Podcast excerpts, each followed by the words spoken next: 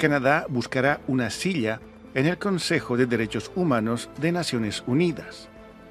Ottawa invertirá 390 millones de dólares para combatir a las pandillas y la violencia armada.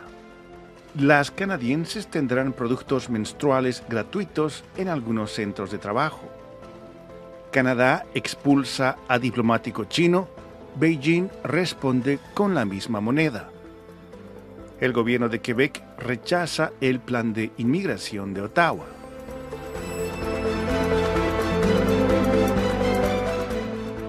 Bienvenidos a la actualidad canadiense en 10 minutos en esta segunda semana de mayo de 2023. En nombre de Radio Canadá Internacional va un cordial saludo. Desde Montreal, Rufo Valencia les da la bienvenida.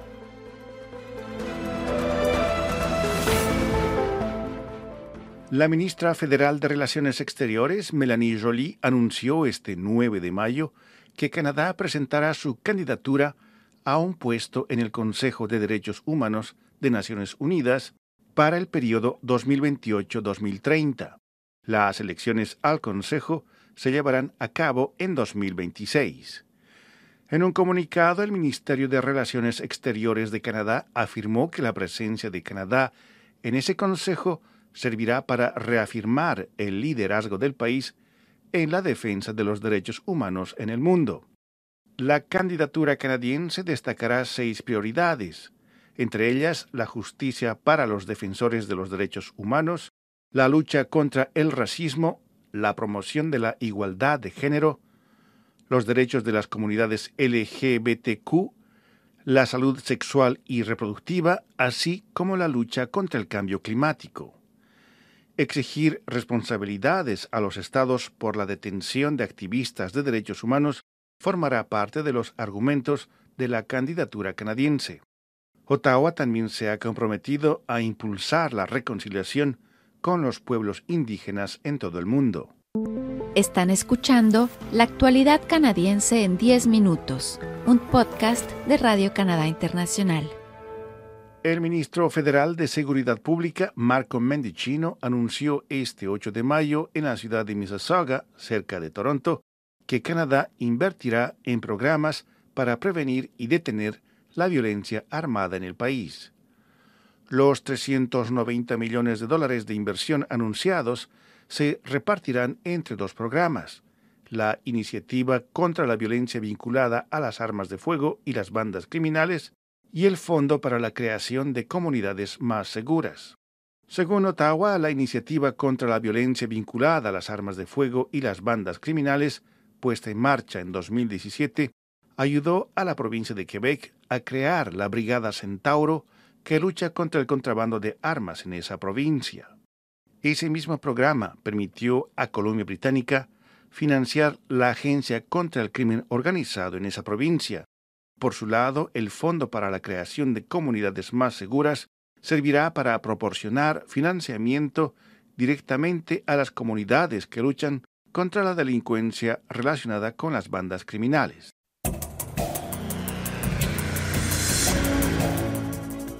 A partir de diciembre de este año, los productos menstruales estarán disponibles de manera gratuita para las mujeres que trabajen en entidades reguladas por la Administración Federal.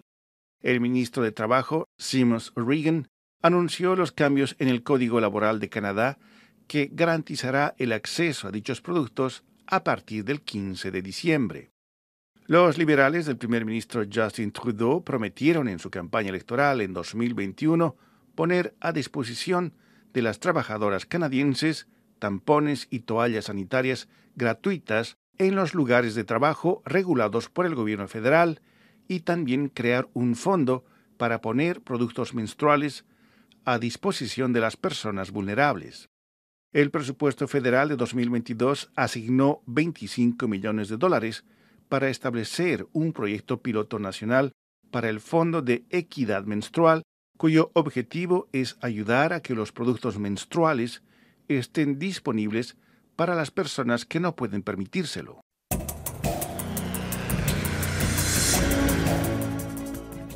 Canadá expulsó el 8 de mayo al diplomático chino Zhao Wei después de que un informe de los servicios de inteligencia canadiense le acusó de intentar intimidar a la familia del diputado conservador Michael Chong, quien condenó el trato que China dispensa a su minoría musulmán uigur. En gesto de represalia por la decisión de Canadá, China anunció al día siguiente la expulsión de una diplomática canadiense. Jennifer Lynn Lalonde, cónsul canadiense en Shanghai, debe salir de China antes del 13 de mayo, según informó el Ministerio de Relaciones Exteriores chino en un comunicado. Este ojo por ojo y diente por diente diplomático ha agudizado las ya tensas relaciones bilaterales en medio de un clima de preocupación por la influencia china en los asuntos internos de Canadá. No toleraremos ninguna forma de injerencia extranjera, declaró el 8 de mayo la ministra federal de Relaciones Exteriores, Melanie Jolie. Esta es La actualidad canadiense en 10 minutos, un podcast de Radio Canadá Internacional. El plan de Canadá para aumentar la inmigración suscita temores en la clase política de la provincia de Quebec, que argumenta que los cambios reducirían la influencia de la provincia en el país y dificultarían la protección de la lengua francesa. Los miembros de la Asamblea Legislativa en Quebec votaron este 10 de mayo a favor de una moción en la que declaran que el Plan de Canadá, que busca acoger anualmente unos 500.000 inmigrantes permanentes para el año 2025, es incompatible con la protección del francés en Quebec. La moción también afirma que le corresponde exclusivamente a Quebec tomar sus propias decisiones en materia de inmigración. El primer ministro de la provincia, François Legault, declaró el 9 de mayo que no cabe duda que Quebec no aceptará lo que considera un, entre comillas, enorme aumento de la inmigración debido a la necesidad de integrar, alojar y educar adecuadamente a los recién llegados. Por su lado, el primer ministro Justin Trudeau sostiene que el plan de inmigración de su gobierno es necesario para aliviar la escasez de mano de obra y permitir el crecimiento económico. Canadá recibió 405.000 inmigrantes permanentes en 2021 y 437.000 en 2022. La postura de Quebec en materia de inmigración coloca a esta provincia ante un dilema por un lado, rechaza un aumento de la inmigración, mientras que por el otro, políticos y expertos señalan con alarma que la influencia de Quebec en la federación disminuirá inevitablemente si su población no crece al mismo ritmo que la del resto del país.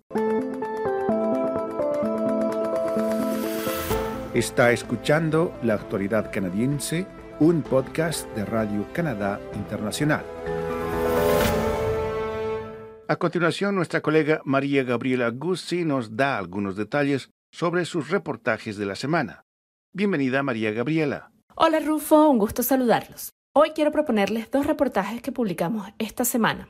En el primero abordamos el tema de los derechos humanos en Perú tras el viaje a Canadá de la directora de Amnistía Internacional Perú, Marina Navarro, para presentar parte del informe que realizó el organismo luego de la represión que vivió el país en las protestas de diciembre y enero.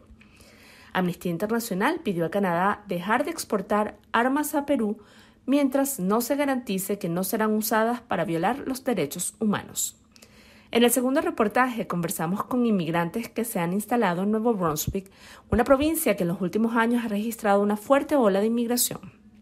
Ana Santana, de Hola Nuevo Brunswick, un organismo que ayuda al nuevo inmigrante, nos explicó que cada vez están llegando más personas de origen latino a esta provincia y nos habló de los retos que enfrentan. Andrés, un nuevo residente, nos contó que fueron la asequibilidad y la tranquilidad de Nuevo Brunswick lo que lo atrajo a la región. Muchas gracias, María Gabriela.